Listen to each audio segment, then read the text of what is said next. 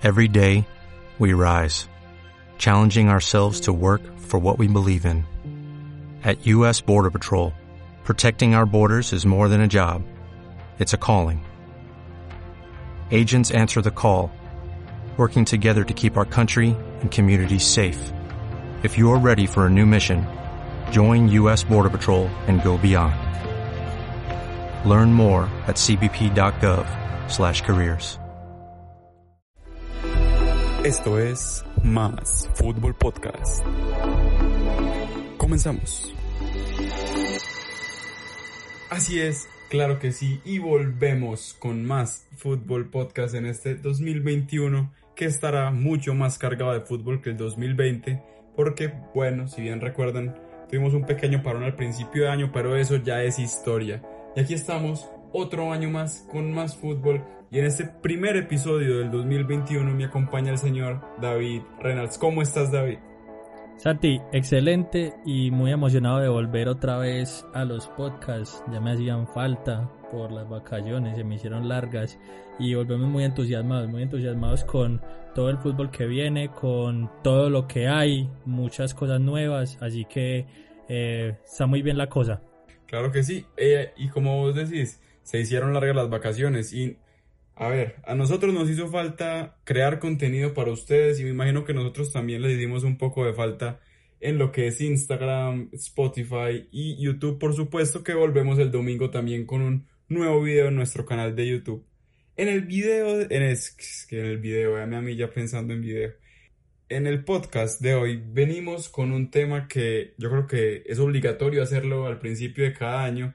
Las ligas van en la mitad y por supuesto vamos a hacer una predicción de cómo creemos que va a terminar cada una. A propósito, porque hay líderes inesperados. ¿Te parece si comenzamos con la Liga de Francia? De una, Santi, vamos a darle a la Liga Francesa.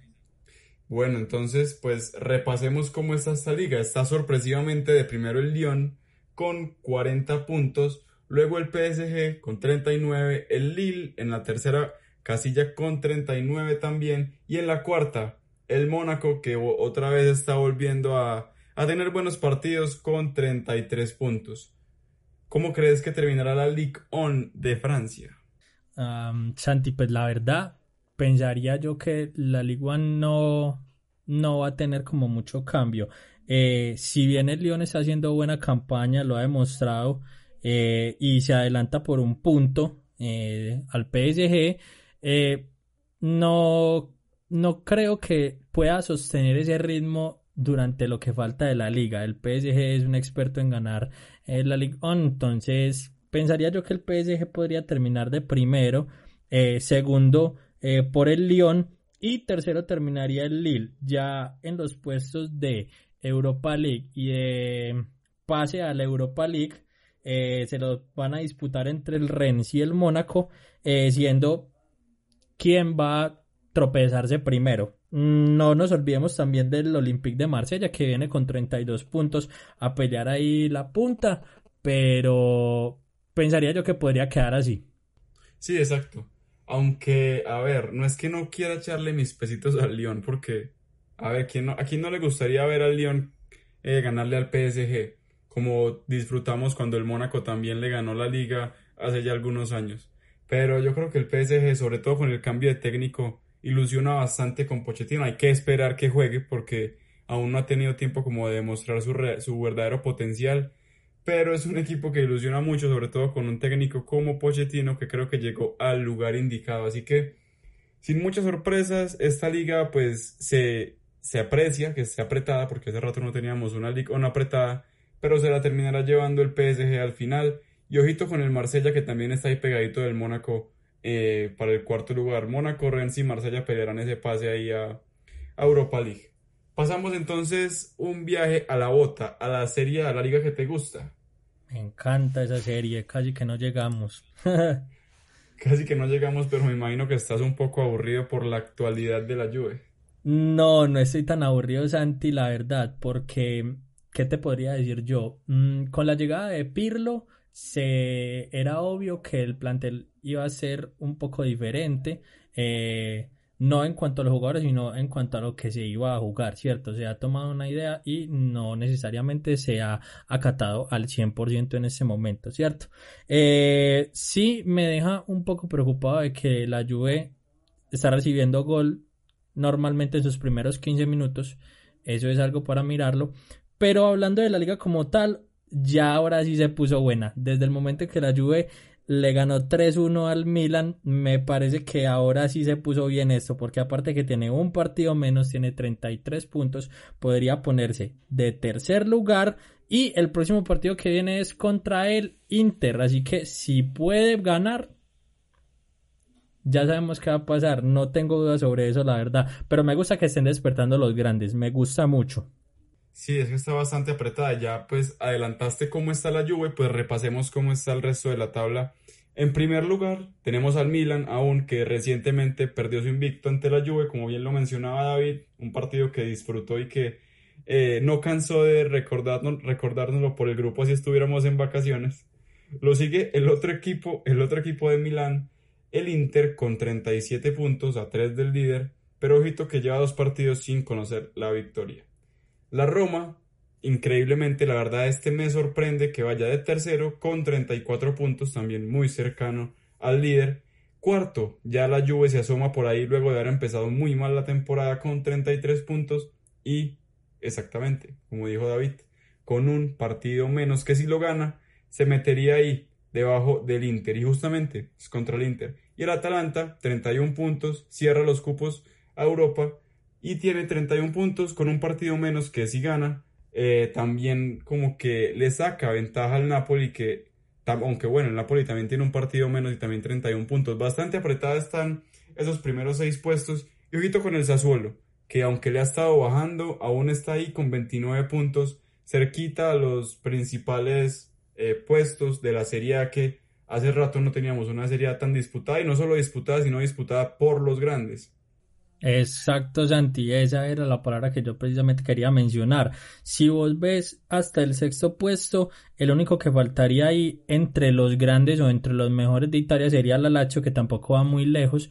Eh, dos puntos por debajo de un exacto, por debajo de un Sassuolo que está haciendo una muy buena campaña y que precisamente el Napoli, eh, el Atalanta y la Juve tienen un partido menos, así que la diferencia máxima en cuanto a que estos tres ganen su partido que deben, eh, claro que el de la Juventus y Napoli no se podría, la diferencia máxima entre el uno y el otro estaría a nueve puntos con seis equipos disputando la punta. Me parece excelente el retorno de la Serie A que se hablaba de que era una liga bastante aburrida.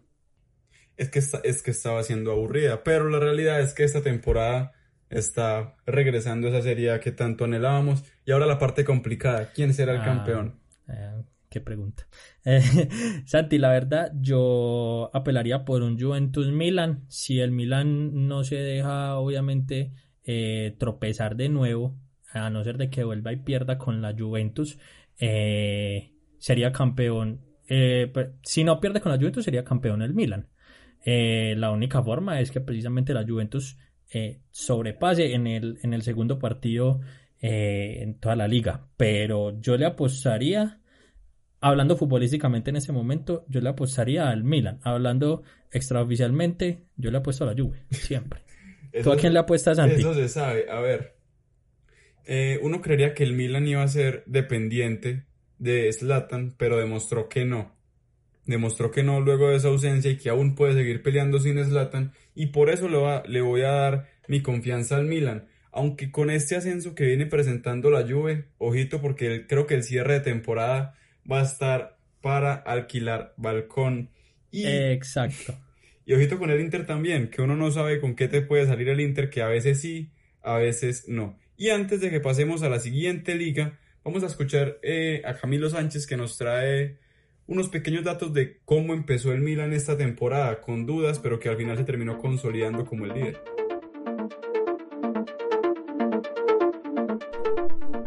El 2021 puede ser el año clave en uno de los proyectos Resurrección de Europa.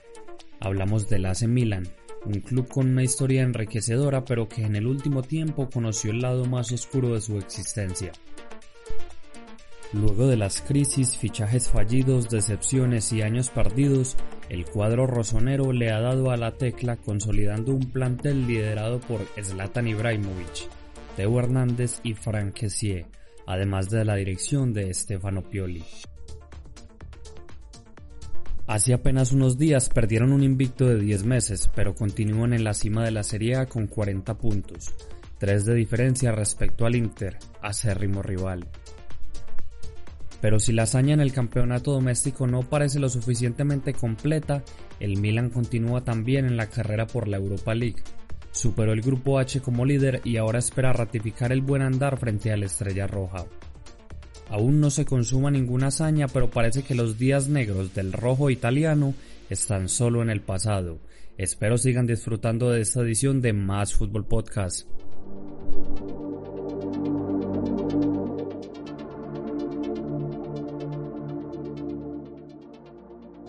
Gracias Camilo por, por este interesante audio sobre el Milan que nos sorprende. Y antes de que pasemos a la Bundesliga de Alemania, la liga que más me gusta a mí, David nos quería comentar algo más sobre la serie. Eh, Santi, también te quería hacer como una pequeña acotación y gracias a Camilo por los datos que si bien el Milan no está siendo dependiente de Zlatan, hay que ver que los, que los últimos partidos sin Zlatan se le ha complicado un poco al Milan porque o los empata o pues unos que otros, no todos obviamente, o los empata eh, sobre el final. Y eso también es lo que ha hecho que pierda varios puntos, a pesar de que tenía el invicto, el Milan era conocido porque eh, ganaba todos sus partidos y últimamente se ha venido quedando, entonces también hay que ponerle ojito a eso. Claro que ojo también porque, a ver, si es verdad que le cuesta más porque es evidente, se te va tu figura, pero uno esperaba que si se iba la figura, iban a perder más. Y así, y no fue así. De los últimos cinco partidos han ganado cuatro y perdieron el partido contra la Juve. Ahora sí, pasemos a la Bundesliga, la liga de Alemania en la que no hay sorpresas, está apretada, pero no hay sorpresas. Aunque en la última fecha perdió el Bayern contra el Mönchengladbach, que eso sí como que sacudió un poco la liga, sí, ya sacudió la liga y apretó también un poco la tabla, porque tenemos al Bayern en la punta con 33 unidades, el Leipzig que aprovechó, aunque bueno, aprovechó entre comillas porque también perdió el partido con el que podía pasarse el Bayern. Cuando, o sea, cuando el Bayern pierde, los otros equipos también, es como decir, dale, sigue de líder, no te preocupes, puedes seguir allá arriba. Pero bueno, así es la Bundesliga y por eso la queremos tanto. Tenemos al Leipzig de segundo con 31 puntos, Leverkusen que viene haciendo una buena temporada con 29 puntos y el Dortmund con 28 puntos cerrando los primeros cuatro. Y ojito con el quinto lugar, porque es el recién ascendido, bueno, ascendido hace dos temporadas el Unión Berlín. 25 puntos eh, haciendo una campaña de ensueño para el segundo equipo de la capital que aspira con meterse a Europa League y claro que sería un boom tremendo para, para ese club.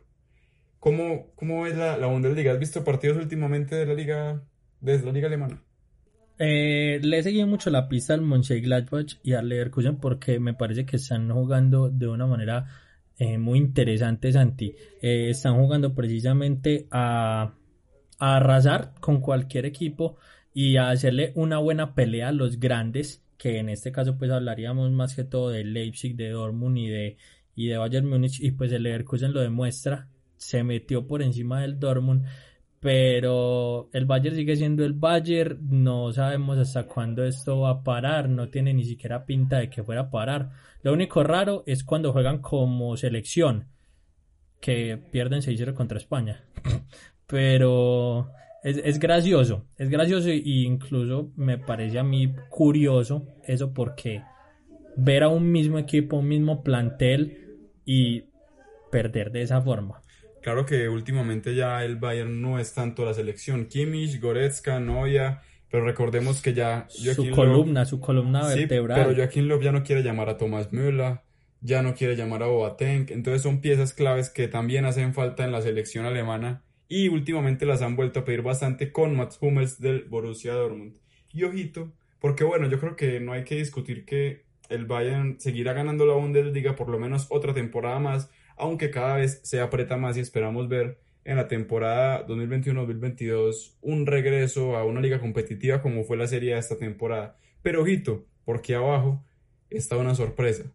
el Schalke 04 estuvo a punto de romper el récord del equipo alemán con más derrotas consecutivas y bueno, supo ganarle al Wolfsburgo por goleada y no alcanzó el récord por un partido, por un partido no alcanzó ese récord y tiene en este momento un partido ganado, el del Wolfsburgo, cuatro partidos empatados y diez partidos perdidos y se encuentra en la posición 17 en la zona de descenso. ¿Logrará mantener la categoría o será el fin del Schalke 04 en la Bundesliga?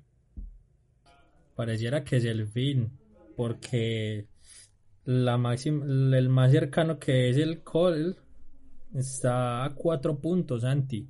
Está bastante lejos y dado su historial. Hmm. Y ojito porque el Köln, eh, o digamos que queda 16, que es el puesto en el que está el Köln, y ahí debe jugar un partido de relegación.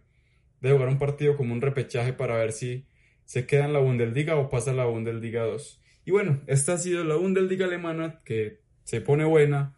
Aunque el Bayern será campeón, hay varias cosas interesantes, como el Union Berlin metiendo a puestos de Europa y el Schalke 04 rompiendo récords, pero por lo negativo. Y antes de pasar a la Liga y la Premier League, quería hacerte una pregunta en una sección nueva que tenemos aquí en el podcast, que te coge por sorpresa, pero no quería contarte, y la sección se llama de la siguiente manera, recordando goles. Atención que.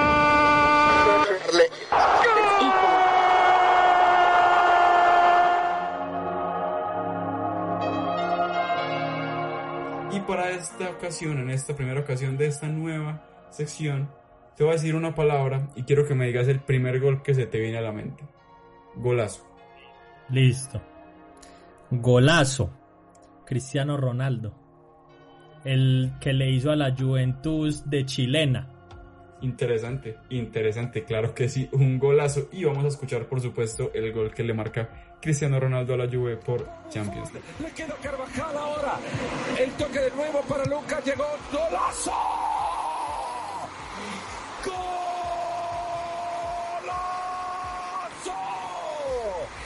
De pie el bolso entero, Cristiano. Mr. Champions 2, Juventus 0. Y ahora sí, continuemos con este podcast luego de este pequeño paréntesis para recordar un gol que a muchos nos emocionó. Y si no te emocionó por no ser hincha del Real o de la Juve, pues te deleitó porque realmente fue un verdadero golazo.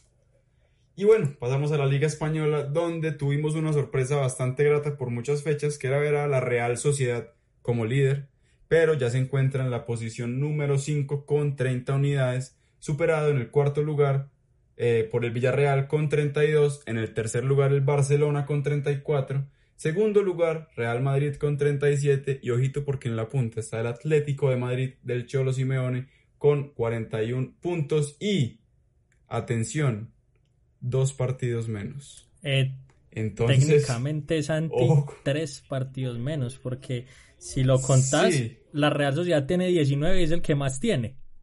Sí, o sea, no, es que es como que el Real tuviera un partido adelantado, pero es que realmente esta liga española parece la, la liga Betplay porque todos los equipos tienen una cantidad diferente de partidos. Hay unos con 15, otros con 16, otros con 19, otros con 18. Entonces, bueno, digamos que tiene dos partidos menos en comparación con los dos rivales más directos que son el Real y el Barça.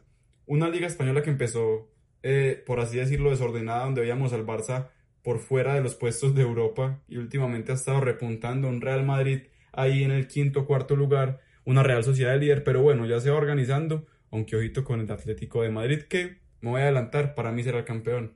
Mm, Santi, pues, ¿qué te dijera yo? La verdad sí me emociona el, el Atlético de Madrid, me emociona bastante, porque son cuatro puntos de distancia, tiene dos partidos menos, sea, es, es, es de resaltar y es de admirarle lo que hace el Cholo pues con, con el Atlético de Madrid, que a propósito fue elegido, eh, hago la cuñita, fue elegido el mejor técnico de la década. Así que es de resaltar. Claro pues que ahora uno se va a preguntar, ¿qué va a pasar con esa delantera que a pesar de que Suárez lo está haciendo muy bien, Diego Costa rescindió el contrato, salió del Atlético, no tengo muchos datos sobre eso, pero lo importante es que ya no está. Pero sí, para mí es campeón, para mí es campeón. El Barcelona no vamos a entrar a hablar del Barcelona. No vamos a herir susceptibilidades de miembros de más fútbol. Pero no la está pasando bien. Puede que venga como con sus picos, pero ahí va. Y está mejor el Real Madrid, la verdad. Así que esa liga está interesante, muy interesante. Sí, también interesante porque el Sevilla va sexto y al parecer no, pues va sexto con los mismos puntos del quinto, pero, pero a ver. Con dos partidos menos. También, es que eso es un desorden, pero también vamos a ver si termina quedándose fuera de Europa o la Real Sociedad repunta y vuelve a, esos a, eso, a ese juego que demostró al principio. Pero bueno, y ya que David mencionaba lo del Cholo Simeone como seleccionado como el mejor técnico de la década, si quieres saber todos los datos del Cholo con el Atlético de Madrid, visítanos en Instagram como arroba. Ahí tenemos una publicación especial hablando al respecto. Y pasamos a la liga más atractiva de Europa para muchos, me incluyo, que es la Premier League. La Premier League que apenas abro la página me sale un escudo en el primer lugar que hace rato no veíamos ahí. Los Red Devils. El Manchester United, sí señor. El Manchester United está de líder con 3 puntos por encima del Liverpool, que tiene 33. Luego está el Leicester City con 32. Everton otra vez repuntando porque tuvo un bachecito, pero otra vez viene para arriba con 32. Tottenham con un partido menos, ojito, con un partido menos. Esto lo estamos grabando hoy 12 de enero porque la Premier está teniendo fecha entre semana. Hoy a propósito jugó el Everton y venció 2-1 al Wolverhampton. Tottenham con un partido menos está quinto con 29 puntos. El Manchester City dos partidos menos, eh, también con 29 puntos. Él sí tiene bastante oportunidades de meterse ahí en la parte de arriba. Y bueno, bajamos un poco más y encontramos al Chelsea en la novena casilla, al Arsenal que sí la está pasando muy mal en la 11, pero se, se, se disfruta que el Arsenal ya esté más lejos de los puestos de descenso porque hubo un momento que que se llegó, sí, que se llegó a pensar con, con el descenso para el Arsenal, pero ya no está ahí. Y me gustaría preguntarte, David, ¿crees que al Manchester le alcanzará para ser campeón? Mm, yo pensaría, te voy a decir lo mismo que no dije cuando me preguntaste lo del Atlético de Madrid. Eh, el Manchester y el Atlético tienen una peculiaridad y es que se tropiezan solos con cuando están en las estancias importantes. Sí, exacto. Eh, claro, pues que el Atlético estamos viendo que tiene mucho, mucha más jerarquía en ese sentido, pero aquí la distancia es muy poca y tenemos figuras eh, en la defensa del Manchester United que son increíblemente eh, expertas en hacer tropezar al equipo. No voy a mencionar a Harry Maguire, pero para que lo tengamos pues en cuenta, sí o no. Eh, así que no estoy seguro si va a quedar campeón. Yo pensaría que eso va a ser una lucha bastante fuerte eh, con el Liverpool. Pero yo pensaría que el Liverpool va a volver a quedar campeón, Santi, la verdad. Porque el Manchester United apenas está volviendo a resurgir. Es como con el Milan. Va a pasar lo mismo. Pero yo siento, en, en esta temporada de la Premier, yo tengo tres equipos que como que les estoy haciendo fuerza, que son el Everton, el Tottenham y el Manchester United. Quiero ver que, que cambien ya esa, esa hegemonía que tenían el City y el Liverpool, siempre ver a los mismos dos. Bueno, también me alegra que el Leicester esté ahí y quiero ver cómo termina la temporada del Everton. Aunque el Manchester City, que bueno, viene de menos a más, eh, se va metiendo lentamente también en esos primeros puestos de la Premier League. Yo voy a dar de como campeón al Manchester United y me gustaría ver al Everton en Champions League la próxima temporada. Voy a dejarlo ahí. En el descenso no hay muchas sorpresas. Lo que sí sorprende es ver un equipo como el Wolverhampton, eh, un equipo que tuvo una temporada muy buena el año anterior en la posición 14. Y ahora sí, pasamos a dos preguntas finales para que ya vayamos cerrando este primer episodio de Más Fútbol Podcast este 2021 y me gustaría saber, señor David, ¿quién crees que será el campeón de la Champions League? A ver, Santi. Mm, si no queda el Bayern, es que yo me voy por el Bayern, la verdad. Si no queda el Bayern, eh, pensaría que va a ser uno de los, uno de los punteros que todavía esté en el, en uno de los punteros de liga que todavía esté en Champions League. La pregunta es quién está. Ninguno. Entonces, pensaría yo que podría ser el Bayern Múnich de nuevo, va a volver a repuntar. O si el Liverpool se pone las pilas, también. Aunque con el historial que tiene el Atlético de Madrid en. en, en ay, se me da la palabra, qué pena. En la liga, podría quedar campeón, seriamente hablando. Yo creo que el Atlético va a llegar un momento en el que va a tener que decidir si apostarle todo a ganar la liga o tratar de apostarle a la Champions y ahí la va a tener complicada porque no se tenga la plantilla para apostar por las dos. Pero lo bueno es que tiene, qué pena se te interrumpo, lo bueno es que tiene dos partidos de, de ventaja, así que digamos que se puede dar el lujo de perder unos cuantos puntos en la, en la, la liga. Sí, pero ahí va a entrar bastante la estrategia que, del Cholo, qué jugadores descansan, qué jugadores juegan con una plantilla no muy larga, a ver si le alcanza para los dos. Y por eso yo no le daría mis punticos al, Atlético.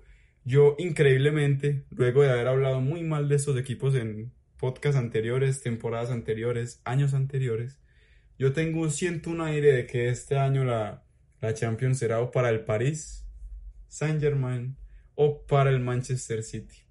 No sé por qué tengo como, como un, unas esperanzas a que estos equipos logren la anhelada Champions, que ambos la están buscando bastante. Creo que el Bayern en algún momento ya lo van a sorprender. Ya es hora que ya lo paren, que le digan ya, calma, no más. Y bueno, esos dos equipos pueden ser. Y si no, pues vamos con lo habitual, que sería pues el Liverpool, creería yo, o el Bayern. Es correcto, sí. Eh, digamos que nos podemos mantener en eso, pero no sé, yo me, sorprendería donde precisamente llegara el Atlético, pero el PSG es que hay técnico nuevo. Mm, no, no sé. le tengo mucha fe a Pochettino. No, pero vuelve a ser un Zidane. Es que eso nomás pasa una vez en la vida. Vamos, vamos a ver. Vamos, a ver. a ver. Porque, porque bueno, o sea, siento que ya se lo merecen. Y ya para que terminemos este podcast, señor David, ¿Te animas a dar algún candidato para The Best o pues el balón de oro del 2021? Un jugador rápido. Mm, hablándolo todo como está, sigamos como tú lo dices por merecimiento, démoselo a Lewandowski. Yo creo que Lewandowski iba a repuntar y iba a decir, venga que es que no me dieron el mío, entonces me lo tengo que ganar este año. Me gustaría. Sí, que es que igual estamos empezando. Y igual estamos empezando el año Santi, entonces todavía no se ha visto como mucho, sinceramente. Por eso, porque la idea es hacer la, predicción que jugador viene con, un, con una curva interesante que puede llegar a tener su tope este año. ¿Crees que Lewandowski va a tener otra vez un año de, ensueño? Sí, yo pensaría que sí, Santi, la verdad, Lewandowski es un jugador bastante regular en lo superior, siempre es goleador, siempre está dentro de los mejores jugadores del año. Eh, ya la idea es que el Bayern pueda colaborar, ¿cierto? Que se den la sacudida de ese de ese golpe que están teniendo, ganan el Mundial de Clubes, vuelven a ganar la Copa obviamente, vuelven a ganar la Liga obviamente y que se den la pela en Champions. Si eso pasa, Lewandowski es eh, balón de oro. Yo tengo dos. Uno que para mí debe ser candidato sí o sí, sí que con este mismo nivel, que es Joshua Kimmich. Y el otro es uno que creo que ya es hora que vaya entrando ahí, que es Kylian Mbappé. Mbappé, también lo estaba pensando. Bueno, y yo creo que este ha sido todo un podcast bastante interesante, bastante movido. Disfruté mucho hablar con vos hoy, David. Muchas gracias. No, Santi, a ti, muchas gracias por tenerme en cuenta para el primer podcast del 2021 y que la verdad tocamos un tema bien, bien bacano. Hago aquí una cuñita sobre la última publicación que tenemos de en Más Fútbol. Me acaba de llegar la notificación hace más o menos 5 minutos que River va 2 a 0. Ojo. Ojo, ojo, aunque bueno, cuando escuchen el podcast ya se va a saber si River pasó o no, o no hizo la heroica. Para mí, yo quiero decir algo. Antes del partido yo decía que sí. Y ahora sabiendo que vamos yo a también digo que sí. Y ahora sabiendo que vamos a hacer o mucho más. Entonces, bueno, gracias por haber escuchado este primer episodio del 2021 de Más Fútbol Podcast. Ojalá nos acompañen en este año en el que creceremos mucho y por supuesto con todos ustedes la vamos a romper. Así que sin ser más, muchas gracias y hasta luego. Una cosita más, recuerden que el podcast seguirá siendo cada 15 días. Así que hasta luego y esperamos seguirnos escuchando. Oh,